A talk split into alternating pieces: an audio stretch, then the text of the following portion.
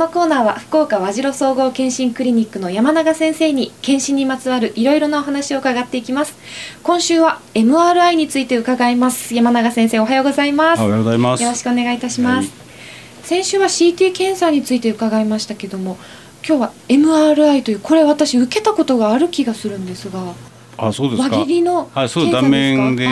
はい、頭を輪切りにされたことがあります。交通事故に遭いまして。あそれその時は多分そうですよね。はいでもこれはどういう検査なんでしょうか？CT はね、あのレントゲンで断面を取っていきますよね。はい、でこれはですね、角軸共鳴というて、まあ大きな磁石の中で休んでいただいて、はい、撮影すると形が映ってくるんですけどね。でそれはあのどういう原理かというと、大きい磁石の中で休んで一定の状況で画像処理していくと、はい、体の構造がきちんと断面で映ってくるというわけですよね。すごい技術ですね。これはどういう病気を発見するためこれがやっぱできてですね一番やっぱりすごいと思ったのはあの放射線じゃないでしょ？被曝の問題がないのと、はい。はい、あのだんだんこの CT ができたその後に MRI ができることによって血管が見れるようになってきたのね。でその前に例えばあの脳出血が CT で診断ができるようになったけども、はい、脳梗塞って血管が詰まった時にはすぐ CD に出ないんですよね。はい、ところが今度 MRI で撮ると撮影の仕方によったらもう脳梗塞が起こったすぐでも診断ができるようになってこれがもうすごい進歩じゃないでしょうかね。でそれから今度は血管を移すようにできるようになって、はい、MR アンギオグラフィーと言いますけどね、はい、でそれによって体のいろんな血管がチェックできるようになってきたんですね。それと同時にその今度は CT でも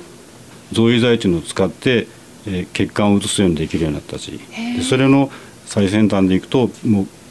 血管の中にカテーテルを入れてですね、はい、心臓の血管を移したり、えー、脳の血管を治療したりと。だからまああの時代とともにエコー CTMRI でできてきてやっぱがんの診断あるいは血管の病気の診断、はい、そういうのがやっぱりできるようになってきたといいますかねそれはかなり大きな医学の進歩でしょうね。そうですね。特にそれでだから最終的にはその造影剤を使ってカテーテル検査を使って CT を使って MRI を使って血管の病気のね治療が診断と治療ができるようになってきたというのがやっぱ進歩でしょうね。それはもう医者にとって約40年になりますけど、はい、目の前でどんどんどんどん進歩してきたのは見てきてますからね、ね、はい、実感してます、はい、すごい検査法ができたんだなと思ってますよ。ですね痛くないっていうのが一番嬉しいです、ね、そうね。MRI も、ね、痛くないからね。ただね、はい、MRI はあの一定の音でこの画像を作っていくんであの時々閉所恐怖症の方がねちょっと無理な時がありますね。ですね、はい、私は13歳の頃に受けたのでなんか新鮮でちょっと面白い気はしましたけど、ね、そうですよね。多分その時多分トントントントンって音がしたんだと思いますよ。かもしれません。その音は意外とそれでダメだって人もありますけどねでもものすごい技術ですね。それはもうすごい技術だと思いますよね。はい。今日も大変興味深いお話をありがとうございました。以上ゆうきの教えて山永先生でした。